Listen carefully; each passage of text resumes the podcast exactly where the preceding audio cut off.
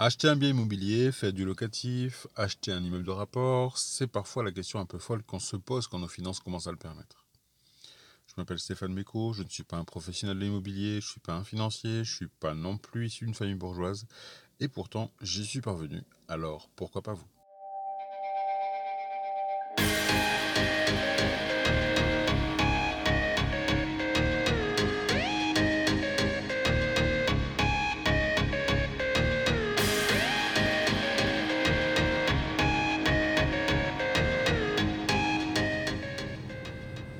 Bonjour à tous et bienvenue dans ce nouveau podcast. Alors aujourd'hui, quel sujet on va aborder? Tout simplement le sujet de la revente de biens immobiliers. Alors pourquoi la revente de biens immobiliers? Bah, Tout simplement, vous avez compris qu'à un moment donné, on allait être bloqué dans nos investissements immobiliers si on ne fait pas des arbitrages. Des arbitrages immobiliers. Alors les arbitrages, on a déjà un peu évoqué le sujet dans le tout premier épisode où j'expliquais un petit peu notre parcours et nos premiers arbitrages. Euh, mais simplement, ce qu'il faut avoir en tête, c'est que euh, la banque, à un moment donné, ne peut plus nous suivre. Euh, soit parce qu'on a trop d'encours, c'est-à-dire qu'on a trop de crédits simultanément ouverts, on va dire, sur notre épaule et donc du coup euh, ça paraît compliqué pour la banque de pouvoir nous suivre à, cette hauteur-là de, financement. Ou alors ça peut être aussi euh, le taux d'endettement. C'est-à-dire si vous avez un taux d'endettement qui devient trop important, euh, pareil de la même façon la banque ne va plus vous suivre non plus. Même si vous présentez un projet béton avec un business plan béton, etc., la banque ne vous suivra pas si, si elle n'a pas la certitude finalement de pouvoir se faire rembourser. Ces règles-là sont encore plus drastiques depuis 2021, euh, puisqu'on sait qu'en 2021, euh, les nouvelles consignes au niveau des banques ont, vachement serré le truc. Euh, on peut difficilement dépasser les 35% d'endettement. On peut voilà, difficilement réussir à avoir des crédits s'il ne nous reste pas du tout un minimum d'efforts d'épargne, etc. Donc il y a plusieurs critères qui sont entrés en compte et donc forcément c'est de plus en plus compliqué pour obtenir des financements. Donc quand on a déjà un premier patrimoine immobilier avec des premiers achats, vous allez vite vous rendre compte que vos premiers achats ne sont pas forcément les plus rentables, euh, tout simplement parce que ben, on, on, essaye quand on commence dans l'immobilier à plutôt avoir un équilibre, euh, un autofinancement, c'est-à-dire que grosso modo les loyers qui rentrent euh, permettent de payer les charges et de payer les, crédits, etc. Mais on ne gagne pas grand-chose sur le bien. Donc ça c'est ça c'est l'autofinancement. Et donc généralement les premiers biens qu'on achète quand on commence dans l'immobilier, on est plutôt sur de l'autofinancement. C'est exactement ce qui se passe chez nous. Euh, puisque je vous rappelle donc on avait, euh, on avait acheté initialement un duplex, un studio, et puis l'année suivante deux autres studios. Et donc ces quatre biens finalement étaient en, autofinancement, voire même légèrement en cash flow négatif. Euh, si jamais il y avait des travaux, des choses comme ça sur la résidence, on basculait en cash flow négatif. Donc ça veut dire qu'on avait vraiment très très très peu de marge de manœuvre sur, sur ces biens-là. Euh, donc on a fait un choix, on a fait un choix en se séparant du premier duplex, comme vous avez suivi euh, dans les épisodes précédents. Et, puis on a fait le choix de poursuivre un petit peu ce, délestage, euh, puisqu'on a mis en vente finalement les autres studios qu'on avait, qu'on avait encore, tout simplement pour se libérer très rapidement du crédit de, la maison, de l'habitation principale. Tout simplement parce que voilà, normalement si, si, toutes les ventes vont bien à leur terme, on devrait pouvoir se libérer d'ici 3-4 mois euh, de notre crédit de résidence principale, ce qui va changer significativement la donne, euh, puisque vous avez bien compris que la résidence principale, c'est du passif à 300%, ça veut dire que c'est pas de l'actif, c'est pas quelque chose qui vous ramène de l'argent, c'est quelque chose qui vous coûte de l'argent, euh, tout simplement parce qu'on n'a pas de loyer qui rentre, tout simplement parce qu'on n'a que des charges d'entretien, de crédit, etc. Et donc forcément, ça c'est pas un bien euh, qui est intéressant pour de l'investissement immobilier puisque ça apporte une garantie à la banque, mais par contre, bah, ça ne nous fait pas gagner un centime. Donc du coup, ça ne nous fait pas gagner euh, de crédibilité au niveau de la banque et au contraire, ça nous grève un peu notre, même beaucoup, notre taux d'endettement. Euh, donc le but pour nous, ça va être en effet de vendre ces différents biens pour pouvoir derrière après bah, solder notre crédit de résidence principale. Et puis bah, là, ça sera euh, la première, on va dire, l'étape supplémentaire euh, pour pouvoir bah, continuer nos investissements locatifs dès, j'espère, fin 2022, puisque l'immeuble de rapport sera normalement terminé fin 2022. Et donc du coup, on pourra enchaîner sur un autre immeuble de rapport que je, que je vais mettre à la recherche, on va dire, aux alentours du mois d'avril-mai. Je vais commencer à rechercher un peu pour pouvoir, au bout de six mois, décanter sur un nouveau projet. Donc voilà, donc ça veut dire qu'il y a beaucoup de choses à faire quand on fait de l'immobilier et notamment justement cet arbitrage euh, immobilier euh, qui est euh, hyper intéressant pour valoriser un petit peu notre, notre patrimoine. Alors pourquoi aborder ce sujet-là aujourd'hui? Tout simplement parce que euh, au niveau de l'immeuble de rapport, il se passe pas grand-chose en ce moment. Euh, quoi, pas grand-chose, en tout cas de visible. Euh, ça veut dire qu'on a eu, comme vous le savez, on a eu l'accord de financement, on a eu tous les papiers, on a eu l'accord pour les travaux, on a eu plein de choses. et là, on arrive du coup maintenant au moment de la signature finalement de l'acte définitif. Alors il vous sera pas échappé qu'on est encore emmerdé avec ce putain de coronavirus et que du coup, ben, on peut pas faire tout dans les normes et tout normalement. Donc en fait, les signatures vont se faire de façon électronique. Et donc j'ai signé les documents hier de façon électronique. Euh, ce qui fait que du coup, on devrait récupérer les, clés soit aujourd'hui, soit demain euh, de notre immeuble de rapport. Donc voilà, malheureusement, pas grand chose pour l'instant à vous présenter. Euh, mais on reviendra, je pense, sur le podcast de la semaine prochaine.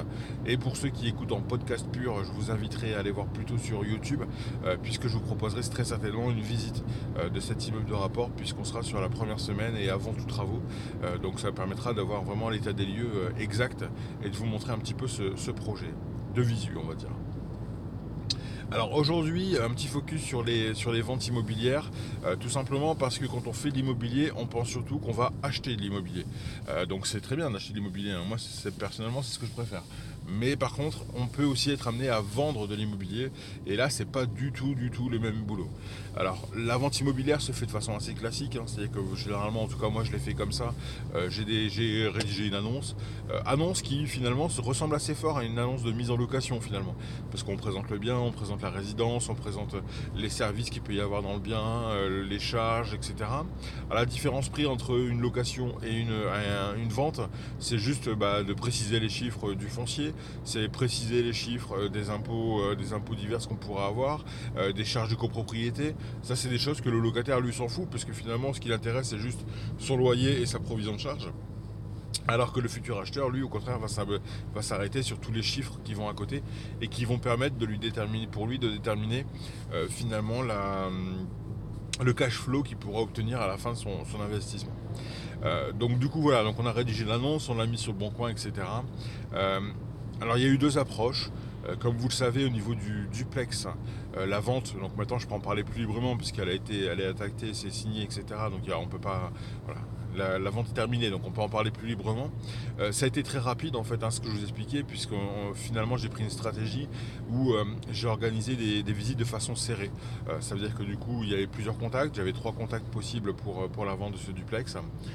et donc j'ai organisé les, visites à un, quart d'heure d'intervalle. Donc c'est à dire que c'est de la petite surface, hein, d'accord Donc c'est à dire qu'une visite normale menée normalement, on va dire, ça dure à peu près un quart d'heure, 20 minutes. Euh, là, euh, j'ai fait exprès de mettre euh, un rendez-vous tous les quarts d'heure. tout simplement parce que je voulais absolument que les futurs acquéreurs potentiels se croisent dans les couloirs. ça c'est hyper important parce que ça veut dire que on le côté un peu rare du bien. C'est-à-dire que si vous avez qu'une seule personne qui visite, elle voit qu'il n'y a pas de concurrence, elle ne se sent pas menacée, et donc du coup si elle ne se sent pas menacée, elle ne se sent pas dans l'urgence de devoir faire une proposition. Là, c'est pas le cas, puisqu'en fait, là, finalement, je descendais avec le premier couple avec qui j'ai fait la visite, et euh, le deuxième couple m'attendait déjà en bas. Euh, idem pour le deuxième couple, quand j'ai fait la visite avec le deuxième couple, le troisième couple commençait à déjà rentrer dans la résidence, et donc forcément, ils se sont croisés, etc. Et donc, ça a créé finalement un petit côté challenge pour eux de se dire, euh, ouais, mais nous, il faut absolument qu'on aille vite, parce que sinon, il va nous passer sous le nez, parce qu'il y a du monde qui est intéressé par ce bien-là. Alors ça c'est pareil, c'est pas joli joli, mais n'hésitez pas un petit peu à mentir quand vous faites des visites. Euh, alors si vous avez plusieurs visites à passer, euh, faites-les vraiment de façon regroupée, comme ça ça permet de, vraiment challenger. Alors je suis pas encore passé à l'étape euh, au-dessus, c'est-à-dire qu'apparemment il y a certaines personnes qui arrivent même à organiser les visites en même temps. Et donc du coup ils font qu'une seule visite avec plusieurs acquéreurs. Ouais, moi je suis pas passé quand même dans ce truc-là parce que j'aime bien le côté un peu feeling qu'on peut avoir avec les personnes. j'aime bien prendre le temps d'échanger avec eux, de discuter, etc. mais par contre j'hésite pas à leur mettre la pression. C'est-à-dire que voilà, même si des fois c'est des petits mensonges, ouais, alors si j'ai eu une visite la semaine dernière, bah, je vais lui dire que j'en ai deux ou trois euh, pour mettre un peu la pression, pour faire comprendre qu'il y a du monde sur le bien. Euh, là par exemple, j'en ai un, j'ai un studio, je m'en parlais aussi puisqu'il est en signature, il est déjà signé, euh, pour lequel j'ai encore des annonces le bon coin, donc j'ai encore des personnes qui me recontactent par le bon coin. Et puis bah, je leur indique tout simplement, ouais, mais il y a déjà eu six visites, donc j'attends avant, j'attends avant de programmer une nouvelle visite et j'attends un petit peu. tout ça, c'est des choses qu'on peut faire monter un petit peu la pression finalement des acquéreurs mais j'ai envie de dire qu'avant même de rencontrer et de vous visiter ce bien, euh, faites bien attention aux acquéreurs que vous allez avoir. C'est-à-dire qu'on le sait, votre temps il est précieux. Donc n'allez pas le gâcher à rien. Ça veut dire qu'un quelqu'un qui veut visiter le bien, avant même de lui proposer une date, moi j'échange avec eux par téléphone. Je veux savoir pourquoi ils recherchent un bien. Est-ce que du coup ce bien peut correspondre au bien que moi j'ai à vendre? Je veux savoir aussi de quelle façon ils imaginent financer ce bien. Ça c'est des choses qui sont hyper importantes parce que pour vous ça va être décisif pour la vente. hein. N'oubliez pas que si c'est quelqu'un qui va devoir faire un crédit, déjà il y a le risque de refus du crédit, d'accord? Et c'est une procédure qui va prendre au minimum 80 jours. Donc ça veut dire que vous avez déjà 60 jours de recherche de crédit, le temps que les offres soient éditées, etc. On est facilement sur du 80 jours. A l'inverse, quelqu'un qui euh, n'a pas, de, financement à chercher et à trouver, c'est-à-dire qu'il achète au comptant, euh, bah là ça va aller beaucoup plus vite. Parce que du coup, mis à part euh, le notaire qui va traîner un peu pour récupérer les droits de préemption, etc. au niveau de la commune, mais sinon après derrière ça peut aller, ça peut dégainer, on va dire, aller en, trois semaines, un mois, ça peut être réglé. Donc vous voyez, ça dépend les, ça dépend les dossiers, mais on peut gagner énormément de temps si en effet c'est quelqu'un qui paye au comptant son achat immobilier. Alors c'est quand même relativement rare à trouver, sauf sur de la petite surface. Et c'est d'ailleurs ce qui se passe chez nous, puisqu'on est que sur des petites surfaces aujourd'hui. Et donc du coup, bah, forcément sur de la petite surface, oui, trouver quelqu'un qui a euh, 60, 70 000 euros de côté, c'est trouvable. Trouver quelqu'un qui par contre a acheté une maison à 250 000 euros cash, là c'est quand même beaucoup plus compliqué. Donc tout va dépendre aussi des surfaces, mais ce qui est sûr, c'est que prenez bien le temps en amont euh, d'appeler les personnes, de discuter avec eux, de comprendre leurs projets. Euh, vous allez perdre peut-être un quart d'heure, 20 minutes au téléphone, mais vous allez gagner tellement de temps après pendant la visite, ça c'est euh, ça, c'est indéniable. Donc voilà, donc moi ce que je fais généralement c'est ça, c'est-à-dire qu'une fois que j'ai des contacts, alors généralement nous on passe quasiment que par le Bon Coin. Euh, sur le Bon Coin on a pas mal de contacts, on a pas mal d'agences qui s'interfèrent aussi, même si on spécifie bien qu'on ne veut pas passer par agence, mais il y a toujours quand même qui tentent leur chance. Alors ça c'est bien, hein, ça, me permet de défouler un petit peu. C'est-à-dire que dans la journée je sens qu'il y a un appel, alors en plus le téléphone maintenant moderne euh, reconnaissent un peu ces numéros-là et donc ils te les, ils te les affichent déjà comme étant des spams. Donc du coup quand tu décroches, bah tu peux t'amuser un peu tu peux t'amuser un peu à les faire euh, traînouiller, tu peux t'a- t'amuser un peu à les engueuler, etc. Donc euh, voilà, moi je me défoule un petit peu, c'est mon petit défouloir quand il y en a un qui m'appelle. Euh, généralement je leur mets un peu de pression. Alors les pauvres ils sont pour rien, hein, parce que ceux qu'ils appellent finalement c'est juste des centrales. hein. C'est des centrales d'appel qui après refilent leur numéro de téléphone ou les, les rendez-vous qu'ils ont réussi à avoir aux agents immobiliers qui sont sur place. Donc c'est un petit peu dégueulasse de ma part, mais bon, des fois ça fait du bien de se défouler. Donc voilà, donc ça veut dire que derrière, euh, moi je prends un premier contact téléphonique avec les personnes qui sont intéressées pour visiter. J'essaie de voir vraiment leur ambition.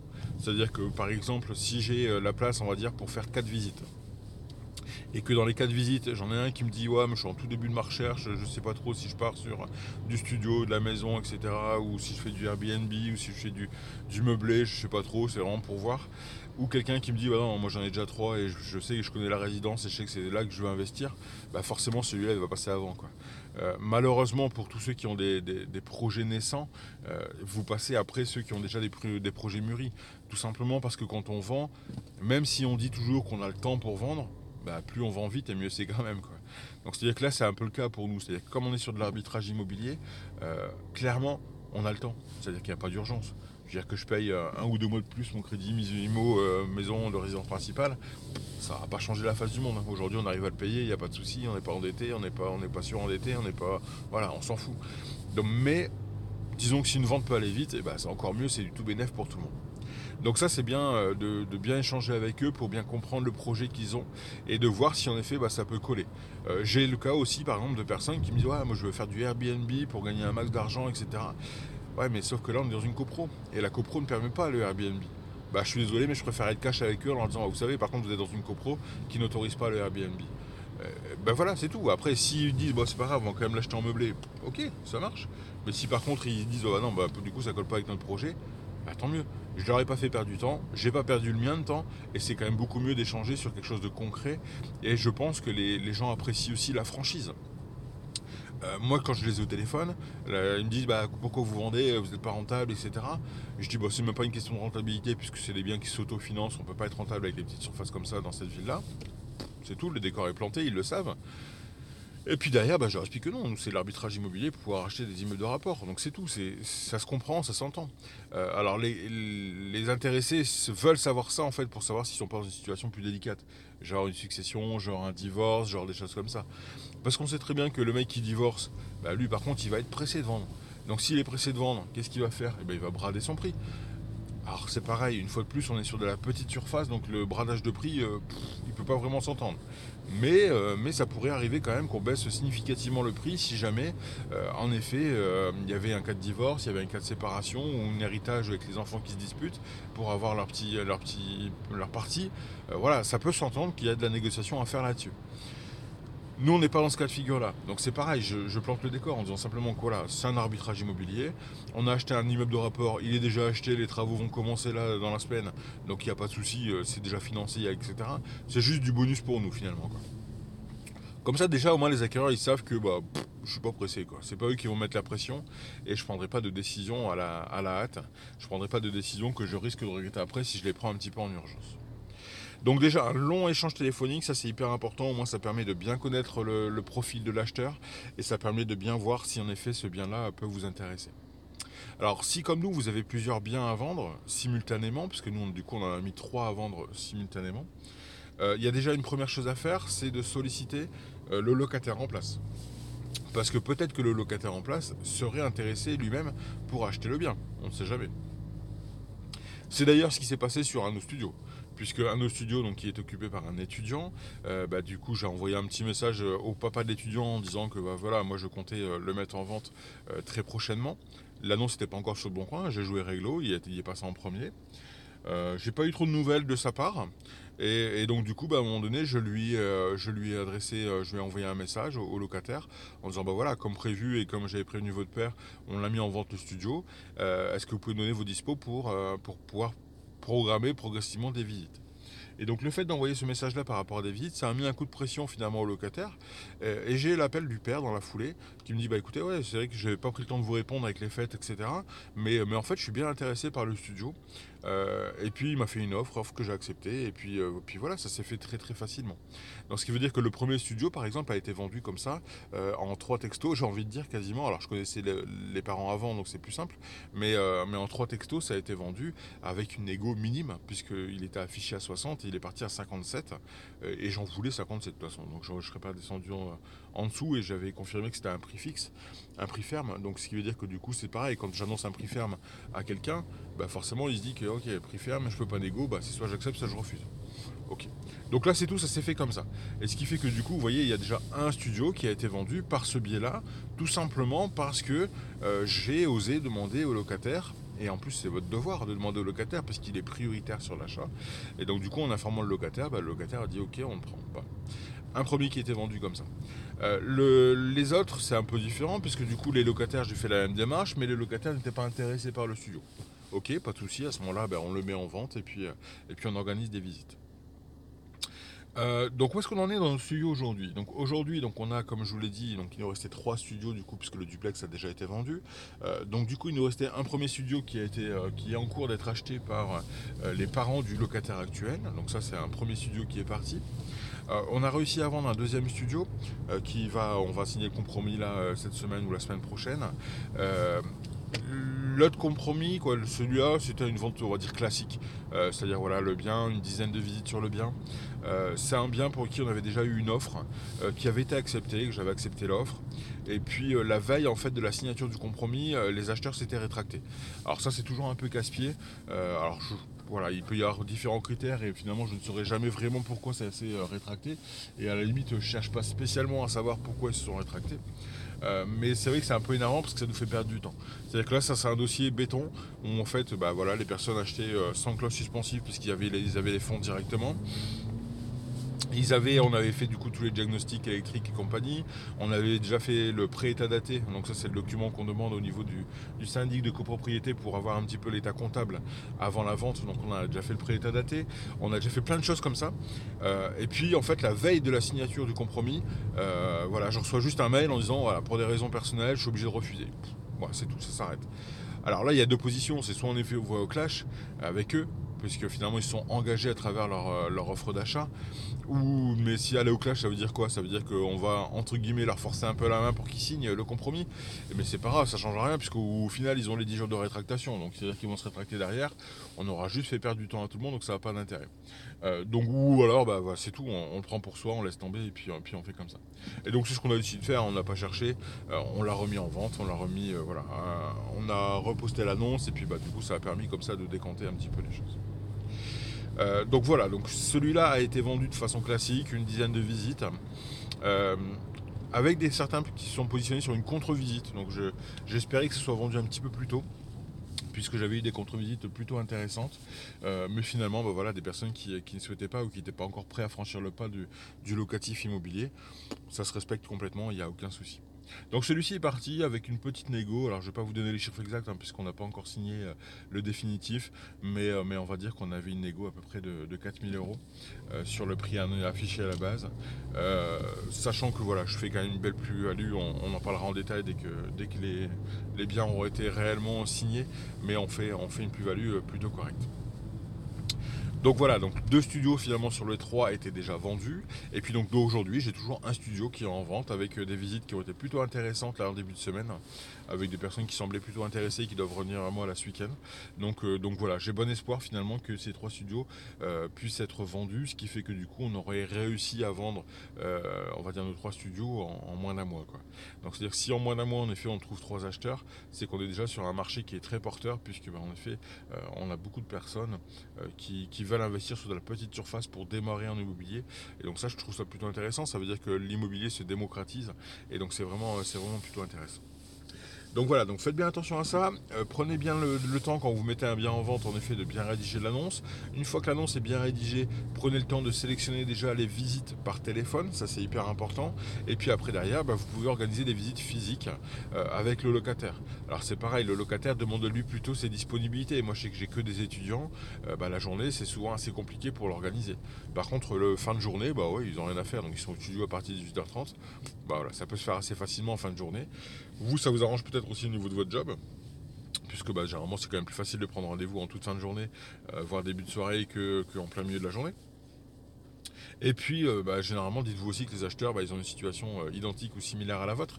C'est-à-dire qu'eux aussi, ils ont un job, eux aussi, ils bossent, et donc forcément, eux aussi, c'est plus simple en fin de journée. Une fois que vous avez fait tout ça, euh, si jamais vous avez une offre, prenez le temps d'y réfléchir à cette offre. N'allez pas précipiter les choses. Euh, sauf si c'est une offre au prix, où à ce moment-là, en effet, on peut aller relativement vite, puisqu'on ne peut pas négocier le prix euh, si c'est une, une vente au prix. donc ça veut dire que vous attendez quand même, si par exemple vous avez passé 3-4 visites, attendez quand même de 3 jours. Attendez quand même de 3 jours pour voir s'il n'y a personne d'autre qui se positionne aussi au prix. Parce que si vous avez quelqu'un d'autre qui se positionne au prix, bah là du coup vous pourrez choisir le dossier qui vous convient le mieux. C'est-à-dire celui qui apporte le plus de garantie au niveau de son financement par exemple. Ou celui qui, euh, vous dit voilà je suis content euh, sans clause suspensive d'obtention de crédit, bah forcément il va passer avant quelqu'un qui euh, dit au contraire moi il faut un, crédit et j'ai pas encore sollicité ma banque. Vous voyez c'est des choses comme ça qu'il faut faire attention quand on achète. Tout simplement parce qu'on sait que si on se plante sur le dossier euh, de l'acquéreur, euh, derrière, bah, on va être embêté. On va être embêté parce que ça veut dire qu'on peut tomber sur quelqu'un où pendant 60 jours, on est en attente de sa recherche de crédit, donc il va réellement chercher un crédit. Euh, au bout de 60 jours, il a un refus de toutes les banques. Bah, vous avez perdu deux mois quoi. Et vous repartez à zéro, vous remettez votre petit annonce sur le bon coin et ça repartit à zéro. Donc ça fait toujours un peu, euh, voilà, ça casse un peu les pieds à chaque fois de devoir revenir en arrière, de devoir recommencer à zéro finalement quelque chose que vous pensez avoir vendu déjà. Donc prenez le temps de la réflexion, même si c'est une offre au prix et que vous savez que vous avez eu des visites encore entre deux, n'hésitez pas. N'hésitez pas à relancer les personnes. vous attendez une journée ou deux, au bout de deux jours, si vous n'avez pas de retour de ces personnes, vous dites bah écoutez, j'ai une offre au prix, est-ce que vous êtes intéressé ou pas par le bien? Ça permet de la jouer franc jeu. Et, ça, c'est encore plus facile, on va dire, quand vous avez eu des bons échanges pendant la visite. Et c'est pour ça, prenez le temps pendant la visite de discuter avec les gens. Euh, ça veut dire que vous allez avoir un feeling qui va passer avec certaines personnes. Et du coup, à la limite, les personnes vont apprécier que vous les appelez pour dire bah voilà, où est-ce que vous en êtes? On a eu un bon feeling, vous sembliez intéressé par le bien. Aujourd'hui, j'ai une offre au prix, est-ce que vous voulez euh, aussi vous proposer au prix ou pas? Ça peut être super intéressant. Il faut y aller. Comme d'habitude, ma phrase qui va devenir à bout d'un moment peut-être célèbre, c'est que si on ne tente rien, on n'a rien. Si on tente quelque chose, on a une chance d'avoir quelque chose. Donc, n'hésitez pas à poser la question et de dire tout simplement, voilà, est-ce que vous, vous êtes intéressé ou pas? J'ai une offre au prix, je compte l'accepter si vous vous, vous positionnez pas. Maintenant, si vous vous positionnez au prix, eh ben, on peut commencer à y réfléchir et j'aurai un choix à faire entre deux dossiers. Il faut être très clair, il faut être honnête, il n'y a pas de souci. De toute façon, vous n'avez rien à perdre, au pire, vous avez une offre au prix. Donc euh, voilà, c'est tout, c'est fait. Donc voilà, prenez le temps d'écouter un petit peu les offres qu'on peut vous faire, essayez de bien les analyser aussi pour bien voir un peu euh, si en effet les dossiers sont sérieux, s'il y a des financements, s'il n'y a pas de financement. Tout ça, c'est des critères qui doivent être pris en compte pour pouvoir, euh, débloquer un dossier. Peut-être aussi voir le temps qu'ils ont. Hein. Il y en a certains qui, alors c'est pareil sur la petite surface, ça n'arrive très rarement, mais il y a certains acheteurs qui vont vous faire une offre, mais sur une vente longue par exemple. Euh, bah voilà, il faut voir si ça vous arrange ou est-ce que ça vous arrange pas une vente longue. Alors une vente longue, pour ceux qui ne connaissent pas, en fait, c'est qu'on passe chez le notaire euh, tout de suite, on va dire à l'instant T. Mais par contre, on sait que la signature aura lieu que dans 4 euh, mois, 5 mois par exemple. ça permet généralement aux personnes de réussir à vendre eux leur propre logement. Ou ça permet voilà, de, faire des travaux, de faire peu importe, j'en sais rien. ou alors ça permet à vous, acheteurs, de pouvoir vous, vous retrouver une autre solution en attendant que la vente se décante. Ouais, il y a plein de choses comme ça. Donc on peut faire des ventes, des ventes longues. Mais donc sur des petites surfaces, c'est pas hyper intéressant puisque c'est pour faire du locatif euh, euh, généralement étudiant ou immobilier, mais voilà, de, jeunes couples, etc. Il n'y a franchement pas d'intérêt de faire une vente longue. Maintenant, après, bah, on sait jamais. Hein. Si, vous avez la possibilité, pourquoi pas Il faut pas fermer la porte non plus. Euh, vaut mieux une vente longue que pas de vente du tout. D'accord? Donc ça c'est juste protégez-vous, donc n'hésitez pas à en discuter avec votre notaire, hein. c'est votre meilleur allié dans, dans, le, dans la transaction. Donc discutez-en avec votre notaire. Mais si le notaire dit qu'il n'y a pas de loup et que ça, en effet, on peut le faire comme ça et qu'il n'y a pas de danger, bah, allez-y. Hein. Si ça vous dérange pas d'avoir une vente longue, euh, allez-y, pourquoi pas. Hein. Si vous n'attendez pas après l'argent, en effet, ça peut être, une solution. Euh, donc voilà, donc prenez bien le temps d'étudier les dossiers avant de vous prononcer. Euh, ça sert à rien de se précipiter, c'est-à-dire que dès qu'on a une offre, ça sert à rien de sonner sur le téléphone, oui, oui, oui, j'accepte, j'accepte, j'accepte. Non, prenez le temps. Eh, l'immobilier, c'est quelque chose qui va lentement, qui va doucement. Prenez le temps d'analyser, prenez le temps de réfléchir à tout ça. Si vous avez un prix qui vous semble abordable au premier coup, mais qui est négocié, n'hésitez pas à faire une contre-proposition. Euh, c'est ce qui s'était passé, nous, sur la vente du premier studio. Alors finalement, c'est devenu caduque, mais c'est pas grave. Euh, on avait une première proposition qui était à 5000 euros en dessous euh, du prix de vente.